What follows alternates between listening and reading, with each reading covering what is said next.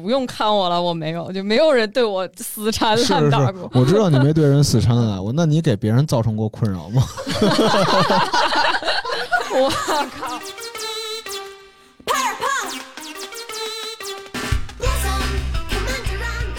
大家好，欢迎来到胡扯电台。今天我们聊的话题是有关于爱情。最近可能有一最大的事儿，就是某位顶级富二代的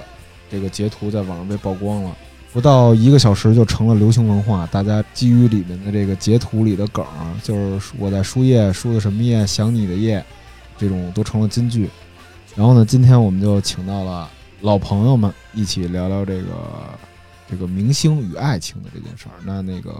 先先介绍一下，然后有我们编辑部的老大哥朱经营朱老师，Hello Hello，大家好，还有刘喜奔刘老师，大家好，还有这个陈晃老师，大家好，大家聊聊这事儿呗，就是这个大家惊讶这件事儿，就是为什么这么有钱，都成了顶级富二代，还会成为舔狗。还有人会惊讶，就是这个女孩为什么敢跟就是这么有社会地位的人这么刚？就大家对这件事怎么看？启文，你先说吧。我先说呀，我觉得，首先我不觉得这个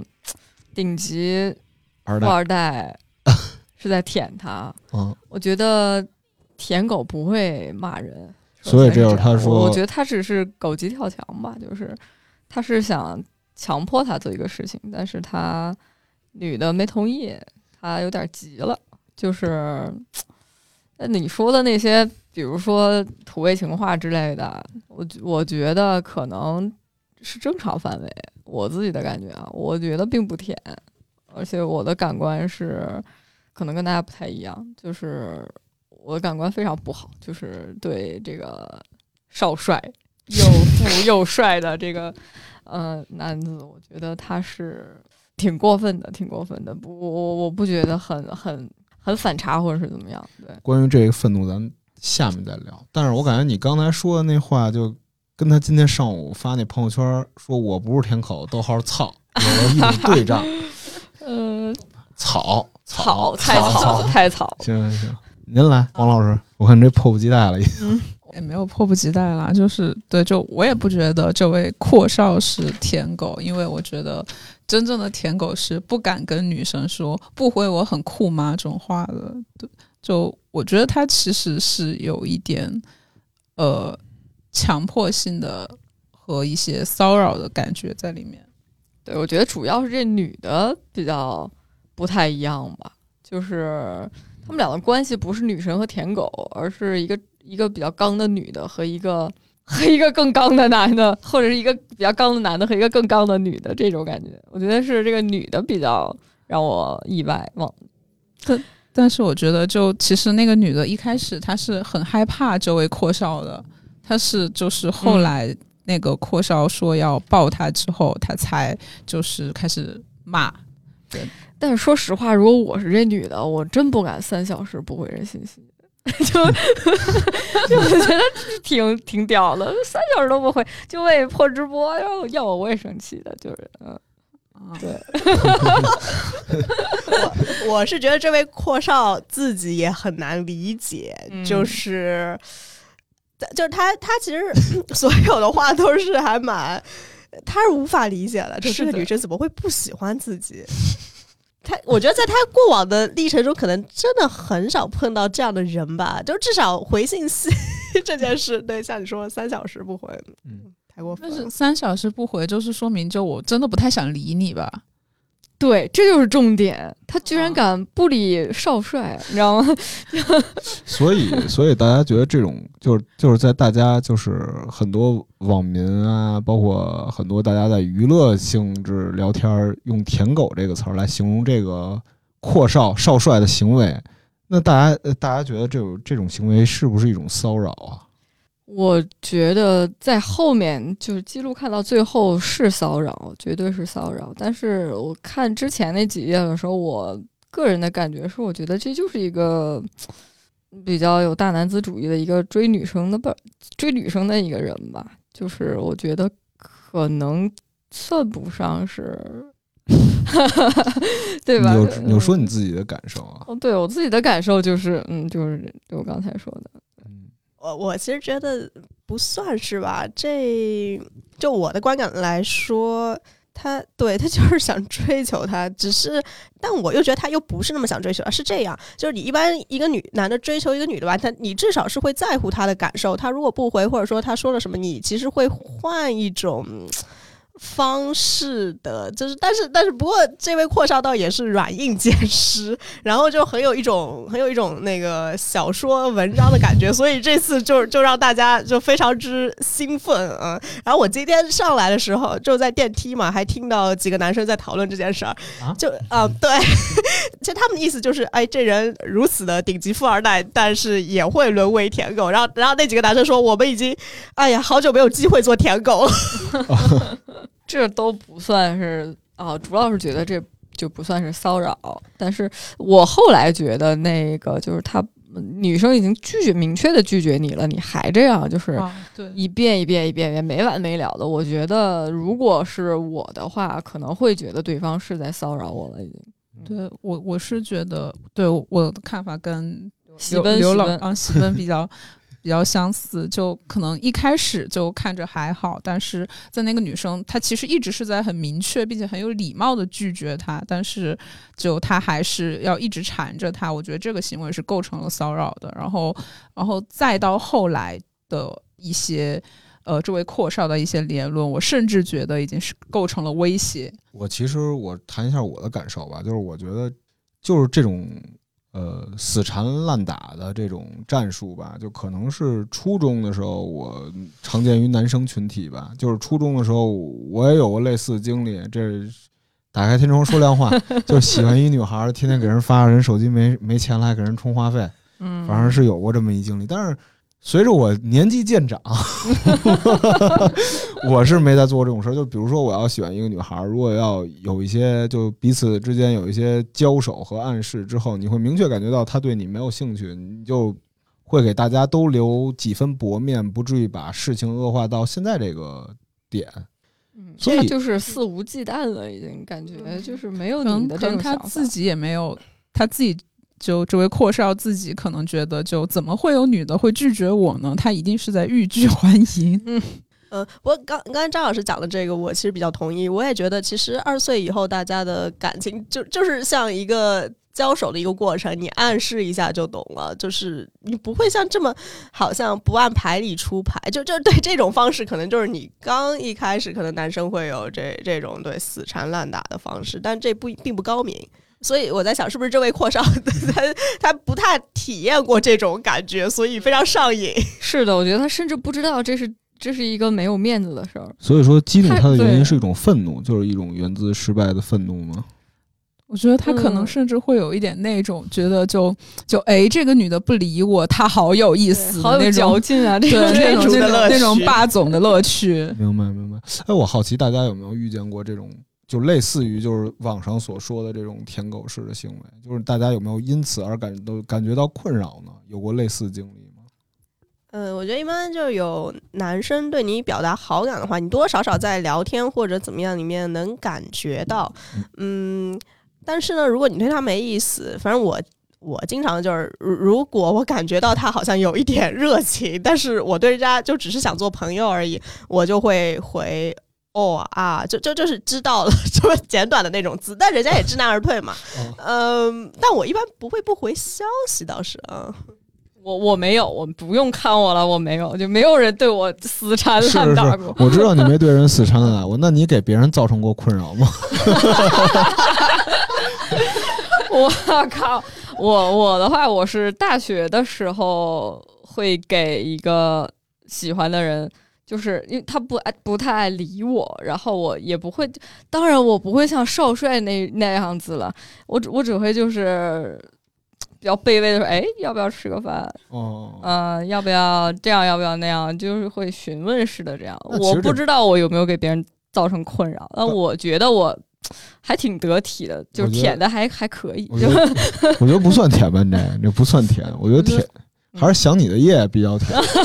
还是想你的也比较甜。黄老师呢？我我高中的时候遇到过一个像喜奔这样对我的一个人。那你是怎么对他的呢？然后就是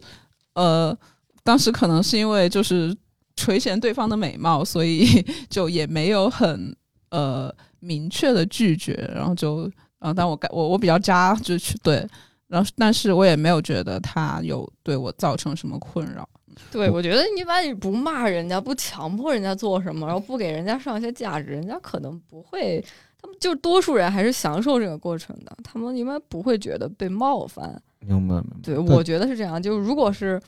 就比如说别人喜欢我，别人问我要不要做什么，要不要这样，要不要那样，我觉得我基本不想去，我也会。感觉挺开心的，就有至少有人喜欢我，对吧？我我觉得不困扰，反正明白明白。其实这件事儿，如果要就是咱们之之前碰见的所谓的，可能就是我像我这种给人造成的困扰，或者是别 就是像黄老师接受的这种，黄老师跟朱老师接受的这种困扰，其实是一种烈度很低的，就可能是属于生活小烦恼的那种点，就只觉得这个人很烦怎么样？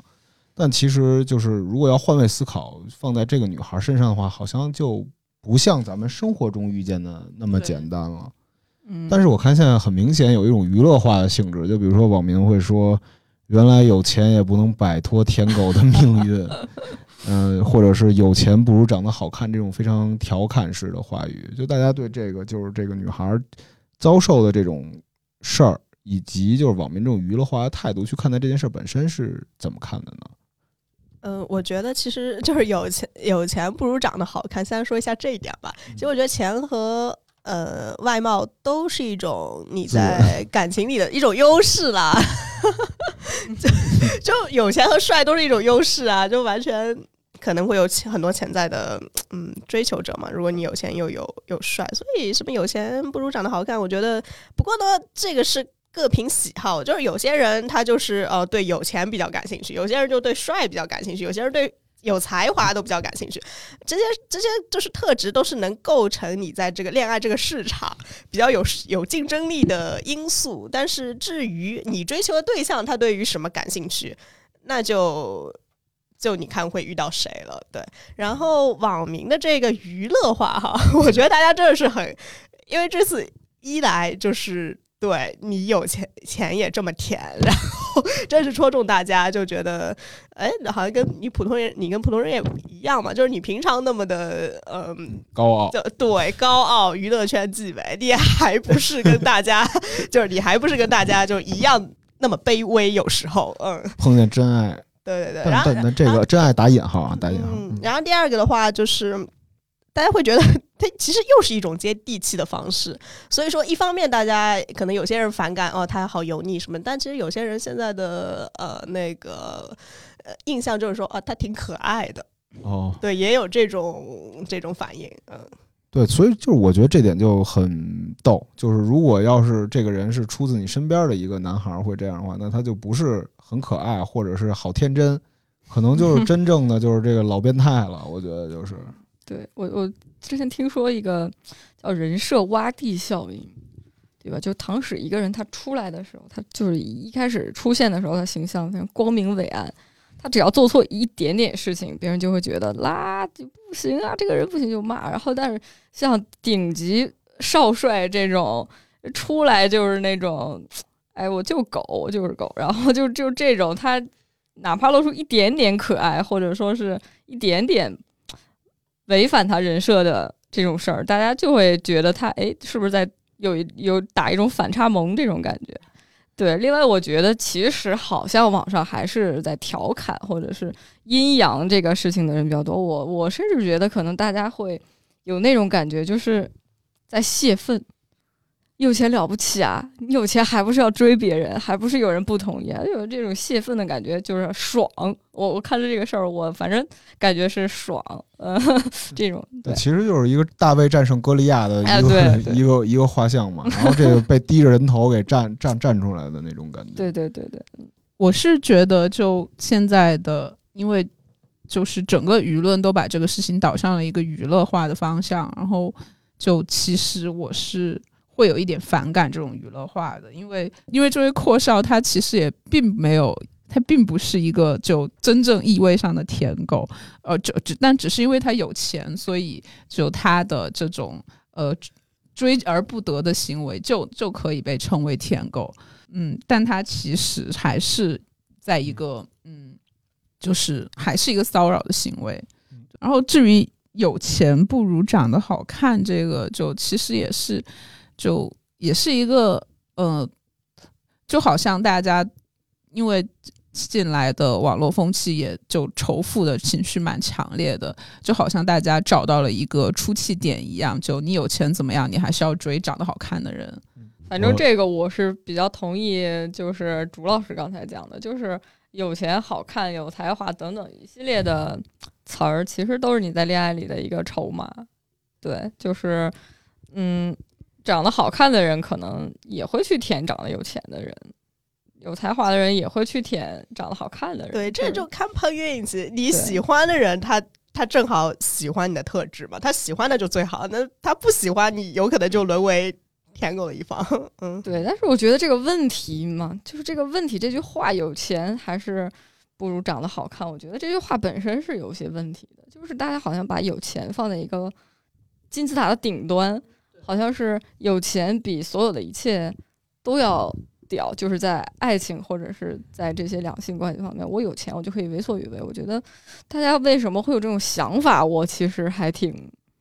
因为我比较穷，我的身边并没有很有钱的这种例子。我我就是我经历的，大家其实还是像朱老师刚才说的，我喜欢什么样的就是喜欢什么样的。我没有经历过就是有钱可以为所欲为，就是在爱情里面为所欲为这种事情，所以我也比较好奇，就是说你们有没有？我觉得有钱就可以在爱情里为所欲为，这个话其实主要是针对男性的。就男性会觉得有钱就可以为所欲为，有钱就可以有大批的美女用上来，是吗？哎，我之前记得有一个电影演员嘛，那个女的叫什么欧阳什么东西的，你们还记得吗？她找了一系列小生啊，哦，我想起来，那个对，去。跟他一起拍片子演演西门那个对对对对对，没错没错，就是他，就是这是不是也可以说我有钱就女性有钱就为所欲为？这这这事儿是不是真的？我现在非常好奇。呃，我觉得恐怕是真的。而且而而且我我再补充一个朱老师，我先打断您一下，我补充一个事儿。那个我之前有一个朋友，就是他那个就是女孩儿，她那个女孩儿就是挺有钱的，她就觉得就是。我有钱，我养你啊！就但是你的前提是你必须得都听我的，但是就特别哦专制，就是权色交易嘛。我可以，我觉得是，其实，在惯常的，就是通常的传统眼光来看，确实是男性有钱是一个很大的优势，比女性有钱其实是，就我们觉得。呃，更更加普遍的一个情况吧。当然，女性就是貌美是一个更大的优势，比起有钱。但近两年来，什么赘婿啊流行，就是现在李爸爸就是这个富婆也没有关系的。对，哦，对，现在就感觉近两年来年来确实是会有，就是也你也会在网上看见很多男性的网友他会去说，就啊，好想被富婆包养这种话。对，但但其实我。对于他们是否真的能够放下他们的男性尊严而去干出这种事情，是持怀疑态度的。太可以了，太可以了，可是是可能这还是少数吧，但是但是还是有。就是你要说跟你要以时间为跨度的来说的话，那其实是越来越多的，只是对，只是这个这个这个。不好说，但是男就之所以会把钱视为就是有钱可以为所欲为，其实也是一种价值取向吧，就是一个塑造的过程。就是你钱，你最能印证一个人的成功，那就是无名是名名名利地位跟钱嘛，三者三者一个相辅相成。但名利跟地位这个东西又不可见，所以他们最后都会转化成成财富，嗯，来让人最得以显现吧。我是这么认为。那我觉得像钱代表的它引申义太多了，有钱你。其实真的在很多地方，他就是就很多人都会来取悦你。你有钱，你在很多城市，你就是会被取悦。你在全球都会被取悦，因为钱才是整个整个世界就是流通的货币。然后，然后以前小时候看那个《一书》，他有一个小说，他说，嗯，里面的一个对白，他说，听说华人在澳大利亚就是呃呃，就他们那个呃歧视华人这样子。嗯，然后他说不，全世界只歧视穷人。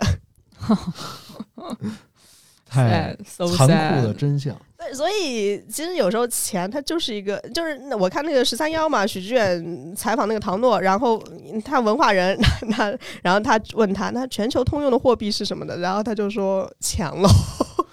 就是对你有钱，在全球的恋爱市场都是一个优势。哎，所以就是钱真的能买来爱情，不过我突然还，它至少能买来爱情关系，对吧？但我突然还想到一个细节，就其实在这次这个顶级富二代这个出事儿之前，还有一个大帅哥，他的好兄弟大帅哥也出了类似的情况。呃，大家就是也是聊天记录翻车，就是宝贝，你会伤害我吗？臭宝 什么之类那个，就是大家觉得这两两个人之间有什么共同点吗？就是同样被爆出的微信截图，就咱们不是以微信断案了，就是指他们的特色上有什么趋同点吗？我觉得一个他们呃，他们比较喜欢的对象吧，其实在大众眼里都是一个类型的啊，二十岁左右，然后白瘦幼，然后可能是网红，然后某个大帅哥曾经说他就是喜欢那种呃长得像天使一样干干净净的女孩，呃，他也。他也就是，他也就是一直永远都都都遵循着他自己所说的话，他倒是，嗯、嗯。然后其实这位阔少跟他跟那个跟这位帅哥就是有两个人就很合拍，因为那个阔少也曾经说，哎，我可不能接受我的女朋友去拍吻戏，然后那个那个那个帅哥就给他点赞，他说太戳我了，所以他们其实喜欢的女孩，我觉得有共同呃共同性。然后第二个的话，其实这次都是由微信截图引发的惨案吧。对对对，但是但是其实这个帅哥应该曾经也发生过好几次这样的风波了，我就非常之奇怪他为什么就是不长记性。那那可能他也没有办法，因为现在的恋爱你就是一种聊天记录式的恋爱，就当代社会的恋爱，就就不像以前写情书啊什么，就是就就真的你现在就是一种碎片化的，然后无法删除的，永远有痕迹的这种社交网络式的恋爱。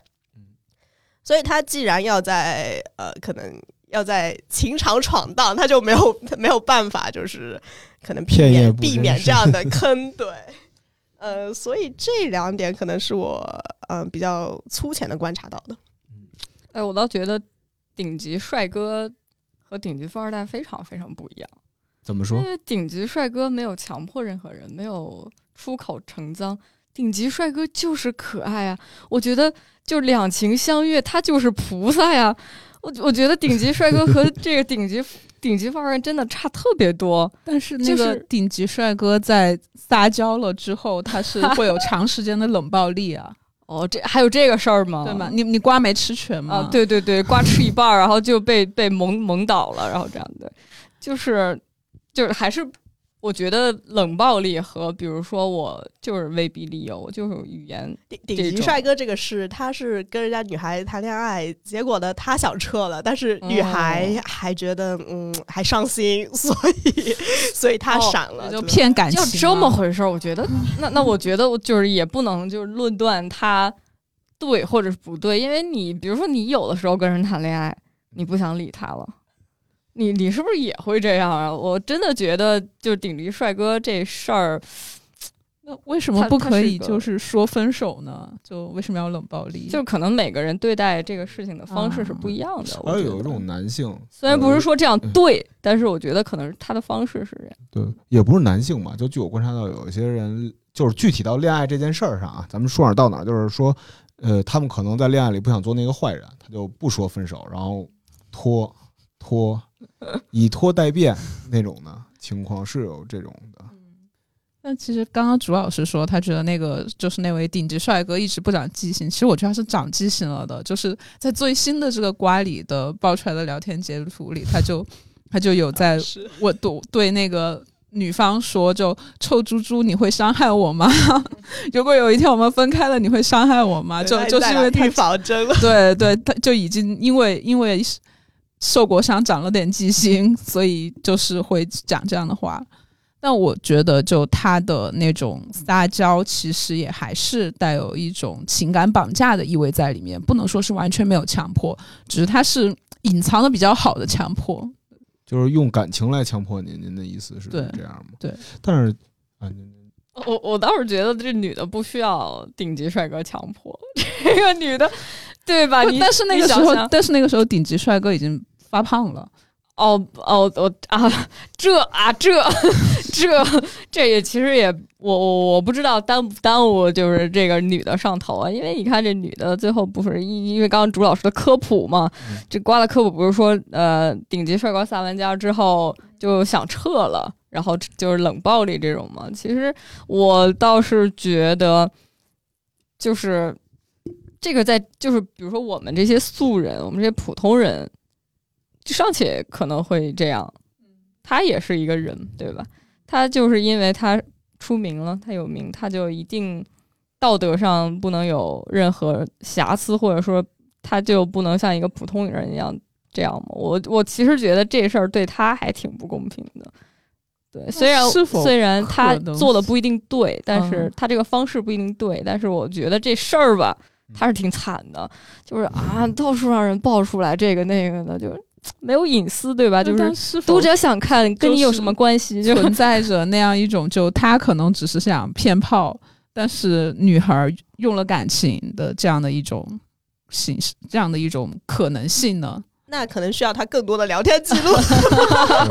所以所以我觉得就是其实呃截图断案可能还是以一种娱乐心态吧，但是我觉得他俩有一个同样的共通点，就是他们俩的社会地位都跟普通人不一样，就是在社会地地位上，就只是从社会地位上来说的话，他们所掌握的资源和话语权是完全站到一一个非常非常非常高的一个地位，然后。在这种天然的不对等，你觉得会是会？我觉得是这种天然的不对等影响到了就是两者之间的关系吧。如果要跳脱出微信断案这件事儿来说的话，大家怎么看呢？嗯，我觉得就他们的就这种不对等是非常明显的吧，就尤其是在这次阔少的这个事件中，对，就因为就他确实是能够很轻易的就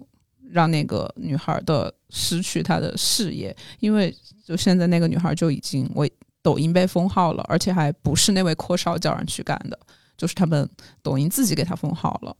对，就所以，所以就像在这种情况下，就女孩女方当然会害怕阔那位阔少。然后至于之前那位帅哥的那个事情的话，我是觉得就是他身为一个偶像，可能嗯他的粉丝会给他投射很多滤镜，但是就是在这个他可以利用这种滤镜去达成一些他的目的，去获取一些利益。但是这对于那些呃女孩来说，就可能不是那么公平。对我是这样觉得的。刘老师呢？问题是啥来？他又不记得问题了。那个就是恋爱中地位不对等这件事儿，你是怎么看？我觉得地位不对等肯定会影响，就不是说顶级帅哥、顶级富豪这种，就算普普通通的，我比你有有钱有个一百万，我比你帅两个八度，都会不一样。对，所以就是他们的就是影响是肯定会有的，但是我觉得我比较感兴趣的还是说顶级少帅的舔的那位女性，我觉得她自己明明知道这些事情，但她还是拒绝了，还是三个小时不回，还是这样这样这样。我觉得这个事儿其实更让我觉得比较佩服这个人吧，你还挺敢的。对，就是你，我觉得他是可以跳出这个事情来，就从开始就可以跳出。对，我觉得他其实可能是从后半段，我因为就是聊天断案嘛，我觉得是从后段来开始跳出这个事儿的，就是完全撕了之后，对，就是我觉得这个问题是对我们每个人来说，我们都会知道，就是他一定对我是有影响的，嗯，对，就是我跟一个身份上相差悬殊的人谈恋爱，肯定肯定必须有影响，但是我们可能会选择顺从，他选择的是不顺从。嗯嗯，我觉得，我觉得这个事儿是是这样，就是是这个女的让我觉得这个事儿有意思。地位不对等对于这个呃大家断案的这个影响啊，我觉得是其实还比较疑惑，就是他们阔少以及帅哥都会喜欢，就是貌似跟他们极其不对等的这些女孩，在过往的恋爱经历里，就是比方说，你说这少帅吧，他可以找其实一些女明星啊，或者或者大网红，对，呃，然后帅哥其实也一样，嗯、但是他们其实通常找到的一些小网红，就是就跟他们极确实极其不对等，嗯，其实我。我自己的话会觉得，可能棋逢对手的那种恋爱对象还更有意思吧，但我不清楚他们这种是为什么喜欢，好像极度碾压的这呃这么一种关系啊、然后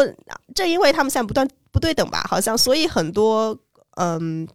大家眼眼里就是。有有一些舆论就会说，哎，他这么有钱，这么帅，就是需要跟就是这，而而且很多人其实一开始是怀疑这个真实性的，就是那个曝光的聊天截图，呃，这个让大众的心理已经产生一种，哎，他他这么有，这这是一种断裂，认知的断裂，就是他这么有钱，他有必要跟你这诶这个样子吗？所以我觉得会对女方有点不公平，这种 这种大呃公众的心理就是已经向这个男方倾斜了，对。所以会导致大家在后面断案的时候吧，其实他有有时候已经有了一个预判，然后顶多再再就是说，嗯，看热闹嘛，就吃瓜心态。其实你说他的抖音号被封啊，大家在乎吗？也并不在乎。而我之前看了一个观点，还挺有趣的，就是说，越是地位高、越有财富的男性，在寻求一段关系的时候，越不愿意花钱，就是或者是愿意不愿意付出那种物质上的东西。然后网上有一些言论是说，呃，他们好奇跟阔少聊天是一句话一万块钱这种，或者怎么样。但是好像就感觉就是地位越高、越有财富男性，在寻求一段普通的恋爱关系，或者是这种，呃，比他社会地位要低很多的女性的恋爱中，他们特别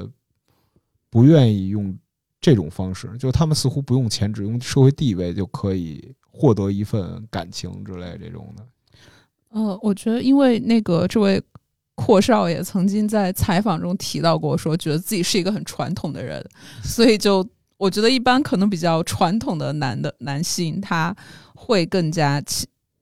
希望能够从自己的呃恋爱对象那里获得的是崇拜。所以他们也会更倾向于去找那种就不找大网红，而是去找这种小网红。有就因为他们身份的悬殊，所以他们可能更能够更容易的获得这种崇拜感，被崇这种被崇拜被崇拜感。对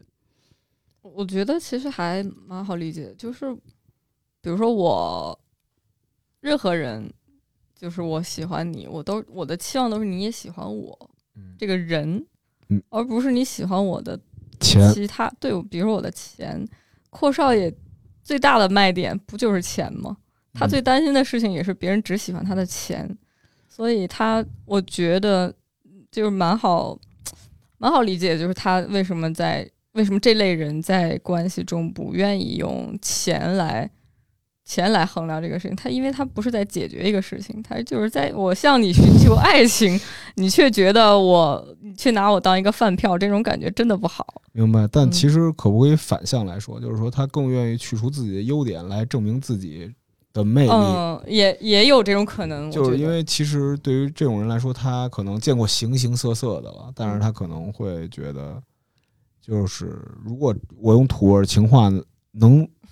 能让你觉得我很爱你，或者是彼此相爱的话，其实也是一种征服的体现呢。确实确实，但是那个这位阔少好像也曾经在这位女孩的直播间刷了几十万，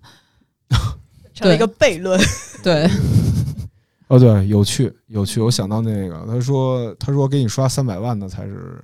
才是爱你的人，嗯才是在乎你的人。啊对对对对，所以说这其实确实是挺矛盾的。确实挺矛盾。我觉得这样想吧，就是嗯就是喜欢别人就想给他花钱也也无可厚非，是不是？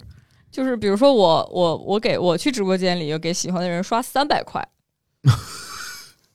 我觉得我已经很喜欢这个人了，因为你已经做到你对。最就能心理预期的最大了，心理预期最大。但他的心理预期是三百万，可能就是咱们三百块，对对我我就刷三百，我就觉好，得那那我能得出一个结论，可能这样吧，就是你对于喜欢的人，你都想把最珍贵的东西给他。对于我，呃，对于阔少来说，最不珍贵的就是钱，所以他 觉得那那不是他最珍贵的最东西珍贵的是给他。土耳其对对，想你的夜。想你的夜。想你的夜，对是最珍但贵的。但是你们真的觉得阔少是真的喜欢那个女孩吗？我觉得这个事儿不好说，这个事儿不好说。但是啊，但是如果要按照后面的后续发展，就是嗯你没有 OK 之后，你又说这个人大有问题，说这个人怎么样？我觉得发生在普通人身边是不会的。就基本上普通人身边，如果一对儿情侣互相喜欢，甚至怎样之后都不会说对方坏话这样的。就毕竟我们之前爱过，哎，其实还是会，会吗？其实会，其实会，其实会。分人分人，渣渣说的是我们不会，就是遇到类似的情况不会去说对方的坏话嘛。但是我们觉得其实也是会的。他就是就是这个顶级少帅是有一种什么感觉呢？就是他急了，他无能狂怒，他就是我用什么都解决不了这个事儿。就是我是我就我用任何东西都无法打动你，我无能狂怒。但我就觉得很奇怪，他也快四十岁的人了，是吗？而且恋爱三十三三十三啊，啊啊啊！对，没 三十八哈，那个女孩说的，然后她立马纠正，我没三十八。好好好，我我说他三十多岁的人了，而且恋爱经历这么丰富，为什么还这么不高明？就是从死缠烂打，然后从看他的聊天记录，好像非常之幼稚，呃，而且你这个追不到就恼羞成怒，就是一切都非常没有风度，一切都很不高明。我在想的是，就是。呃，当然，刚才讲到就是真的喜不喜欢这个女孩啊，也我觉得也许有喜欢吧，就是因为我觉得喜欢是一种可能就荷尔蒙的一下子的一种对情绪，但是当然他可能也呃体验这种追逐的乐趣，对。所以我在想，就是怎么会这么没有礼貌吧，没有风度，然后感觉呃，当然我想把它引申到现代人里面，就是现代的爱情似乎都是，好我喜欢，然后追求，追求不得，可能就会就有一种毁灭的一种倾向啊。嗯当然以前不会，以前我的意思是，就是我前段时间看那个《傲慢与偏见》嘛，对，然后那个达西先生，那人家就是自尊最重要吧，那跟你表白了一次不成，那他可能下次就是不会那么唐突的再来跟你说，然后甚至说。当你表现出对他的一些回应以后，他才会最后跟你求婚。就但是现在这种优雅都没有了。是我我觉得是这样，他顶级啊，因为他顶级啊，从来没有被拒绝过。他没有不允许失败。他没有就是经历过。我就正常人在爱情里面经历的各种各样的事情，我觉得他可能有一部分是缺失的，就是比如说，可能很多女孩儿就是向他蜂拥而来，她只需要做选择，她不需要用用心去经营这个东西，这可能是他最用心的一次，但是他翻车了，所以我我觉得刚才那个黄老师的问题是他呃他喜不喜欢呢？我觉得肯定喜欢，嗯，我觉得不喜欢不不必要这样，但也可能就是追逐的乐趣也是源于喜欢，就是他这个人缺贫，你知道吗？他在爱情里面缺贫，他不知道他这样做，他就是他已经很有自尊了，他自尊爆炸了，就是这个事情伤害不到他的自尊，已经，我觉得是这种感觉。就比如说我现在，我现在屌的不得了，我会我会在意我衣服上破了一个小洞吗？就我我现在呃这个角度也是对的。我觉得是我觉得是这种是这种感觉，对，明白。所以就是他说不配我发微博，是，但是他却把这些料报给了 报给了一些营销号，所以说其实这个逻辑链就通了嘛。其实这个逻辑链按按大家说就组成一个完整的链子了。嗯，好，他好凡尔赛啊！你，我觉得现在甚至觉得他这这波行为非常凡尔赛行，反正这波营销反正花不少钱。啊，也是也是，就我意思，甭管是你为了复仇也好，怎么着，反正他最后是营销，最后是结局了，已经是。但是我觉得还有一个比较比较值得探讨的问题吧。嗯就其实，在这一套，就像无论咱们是衣服上破了一个小洞啊，也也好啊，无能狂怒也罢，但他最后其实包括他最新的这个料，其实有说，就是他要指责这个女孩儿在四年前有过一场经营骗局，经营骗局，然后从德行上指责这个女孩有问题，然后包括说她可能是呃拉拉群体，但她其实并不是真的拉拉，靠拉拉呃骗钱怎么样怎么样。其实我个人是觉得，就是这件事儿，这件事儿，就她无论骗钱也好，她掐烂钱也罢，这是他人品的一部分，但他与此事无关，就并不代表他之前有恶行，他就一定要在这件事上也是理亏的。对其实还是一个要求完美受害者的思维吧。嗯，我觉我觉得说他经营拉拉的人设以此盈利，我觉得太扯了，利润率也太低了。谁经营拉拉人设以此就是不行，真的不行。就是这个拉拉没有，现在鸡圈流量很高的，哇，但但是我觉得就是跟比如说 CP 跟啊 gay 的 CP 来相比，还真的不行。就是但是她是女孩，她也没有办法炒 gay 的 CP，她只能炒拉拉 CP。就是她确定是在炒拉拉的 CP 吗？这个不确定，不确定这个肯定说不好，对这肯定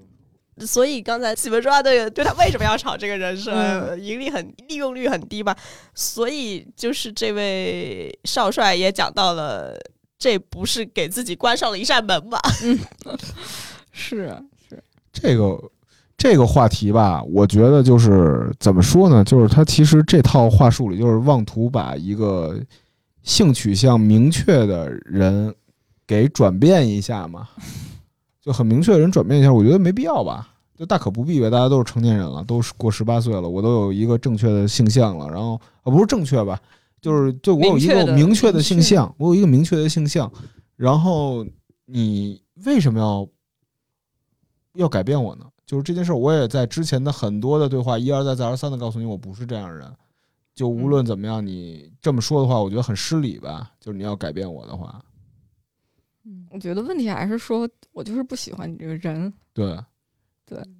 就是我喜欢你的话，可能和我的性向也没什么关系。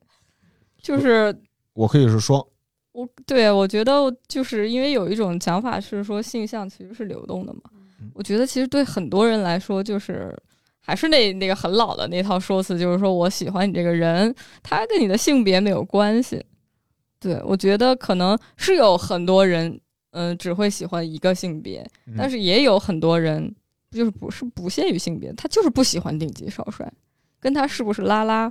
炒没炒 CP，嗯，有没有卖这个人设，我觉得没有关系。但是跟他有没有钱也没有关系，是这对样吗？是的，我觉得，所以就是刚才是说，嗯，顶级少帅就是放下豪言壮语说我要掰直你这种，我觉得这是算一种偏见吗？你觉得？嗯，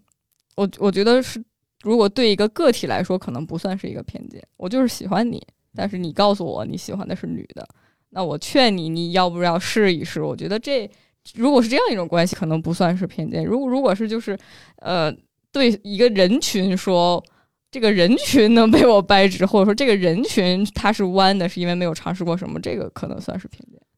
嗯，但我觉得就就会扩烧这种传统男性的，嗯、觉得我能够掰直一个拉拉的这种想法，其实还挺普遍的，在传统男性中存在。我想起来了，就其实其实像拉拉这种群体在初中就存在吧，初中就有，然后很多男孩儿就会用很闲诗的话，就是说你没跟男孩儿好过，所以你会嗯选择拉拉这种话来。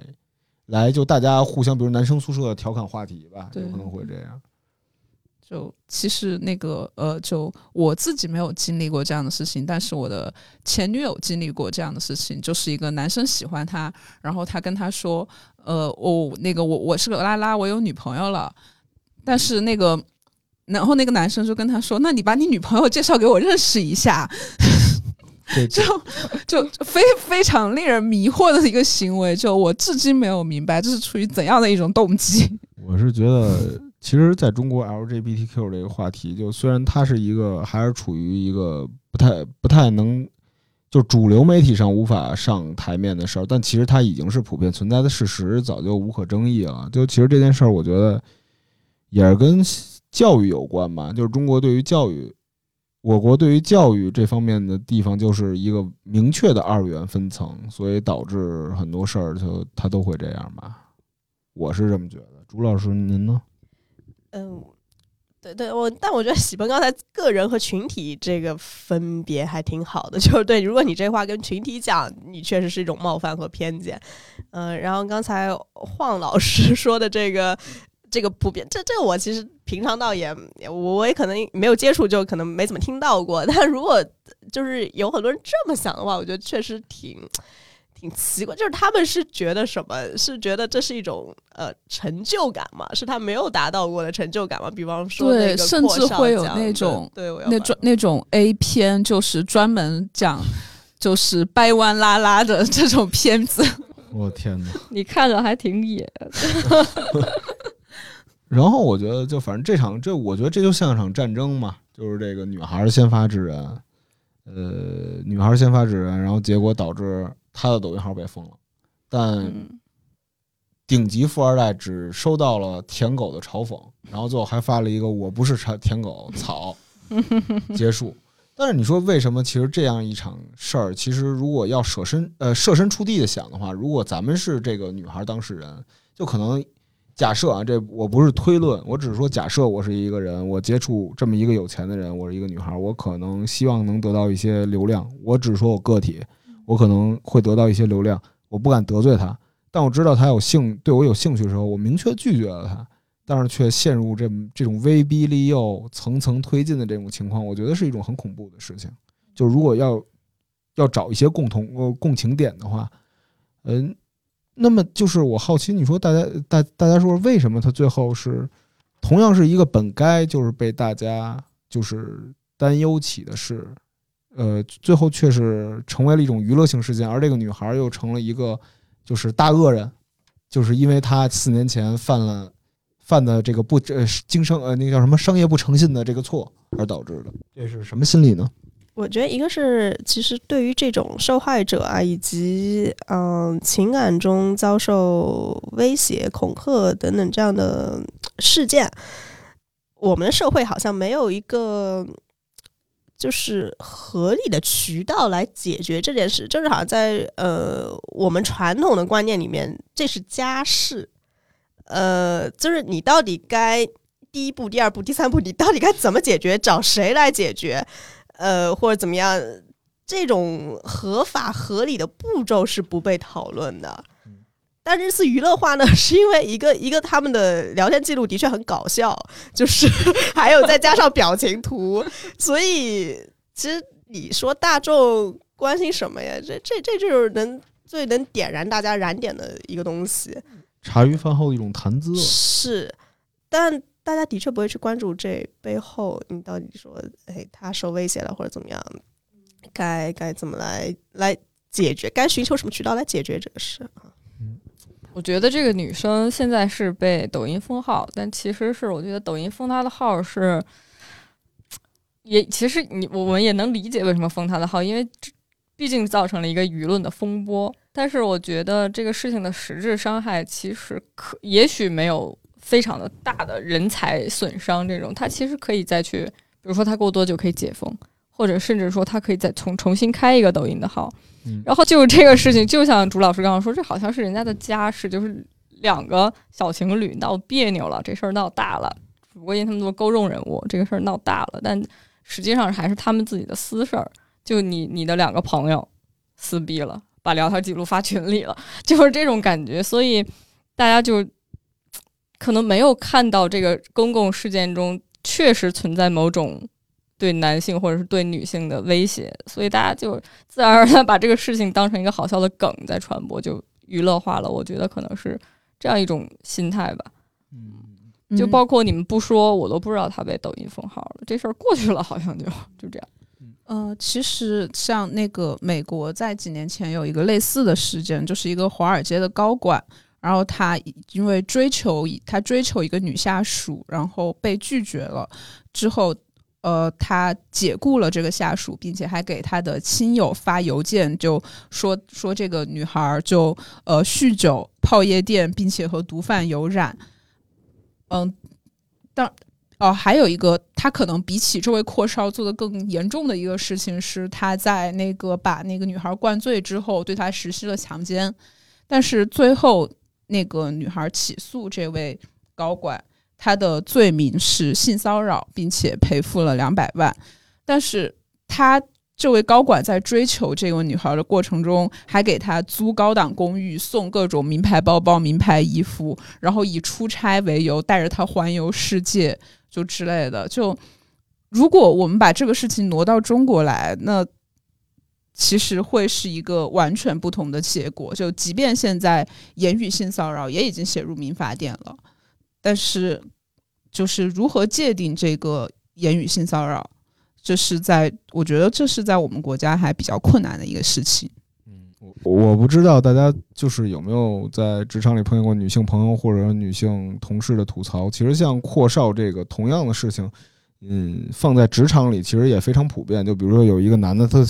有一个男男男男领导，甚至男同事，他特喜欢一个女孩儿，然后一开始就是特朝九晚五，请他喝咖啡，送他上下班儿，上下班儿，然后。最后复出之后，我也见过那种吐槽，就是这个人，就大家以为他德高望重，是一个好人，就像叔叔那样，那结果最后说暗示你得给我点什么，嗯，然后最后这个女孩就说：“那我没这个意思。”那男的说：“你就是喜欢我啊。”然后那你不行，你要么就还钱吧，就这种也很多。哎，这也太难了。我曾经的同事就是跟我说过类似的话，就是说我在工作的时候。跟我工作的异性聊天不会用波浪号。哦，那我好像用有点多。我我甚至不会用语气词，我怕对方误认为我喜欢他。我我觉得这事儿吧，就是那就男生可能不会这样想，男生可能我怎么聊天就是怎么聊天，怎么说话就是怎么说话，我不会去想。对方会不会？对方女生会不会过来骚扰我？会不会这样？甚至他们可能，我就不喜欢你，我也想让你骚扰我，可能也还会有这种想法。但是我觉得这个就是女生在社会各个层面的一种容易被伤害到的地方吧。我觉得这个事情，当然我们没有办法解决，我觉得是。但是，嗯，比如说我上刚刚讲那个同事，他就会想一些办法。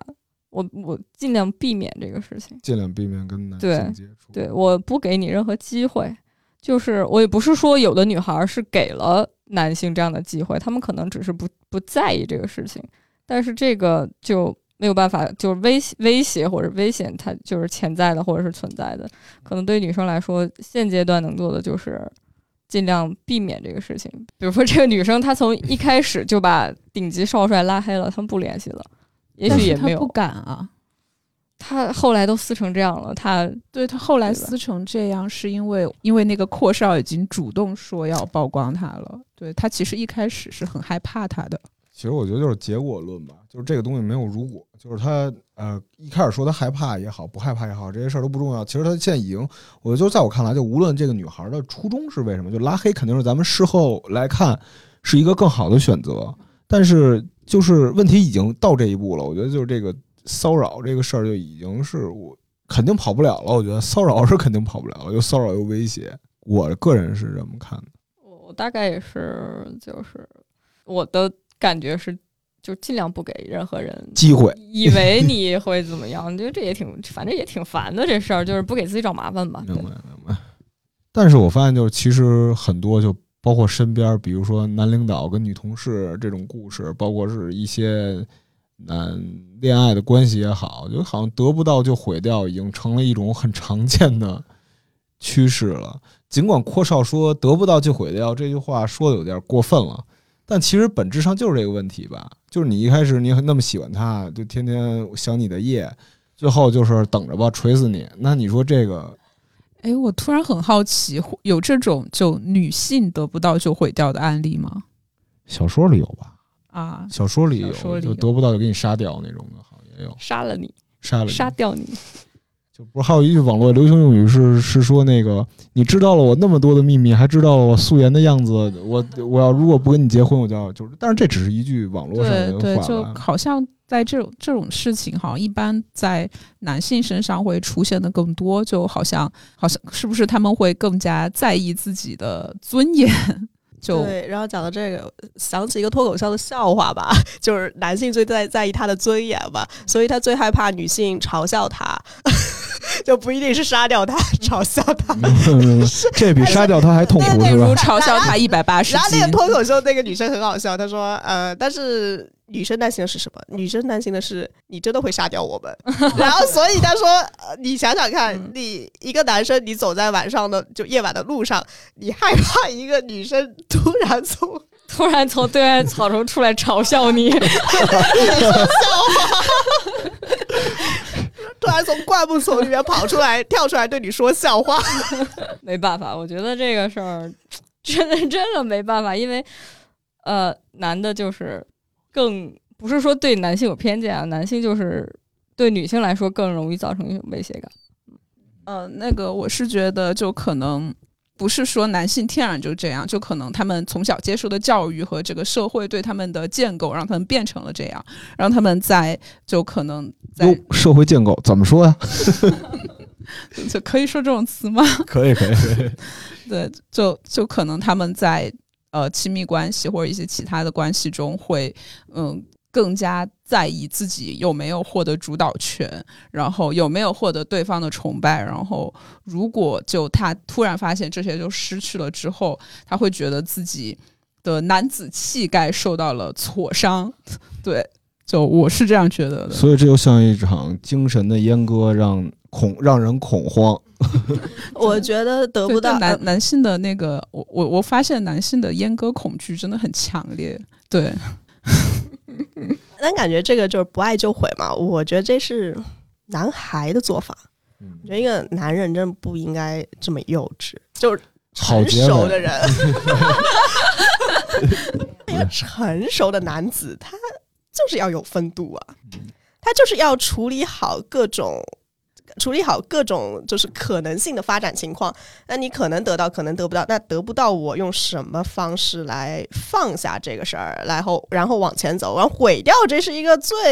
我觉得最没水平的一个一个方式喽。那但但是男人至死是少年嘛，那可能就只能分成两种人，一种就是得不到就毁掉。对一种就是懂得尊重男绅士，绅士。绅士绅士。对，明白明白。大家现在都做不了绅士，为什么？大家也没有吧，就只是说这个现象就挺普遍的，就大家越来越能见着。有可能是媒体曝光量，他总给你报这些猎奇的，但大部分男性可能还是能维持在一个风度吧。但更有可能是因为没有钱来做这种媒体攻击，也有可能。嗯也有可能是他们他们毁了也没有人在意，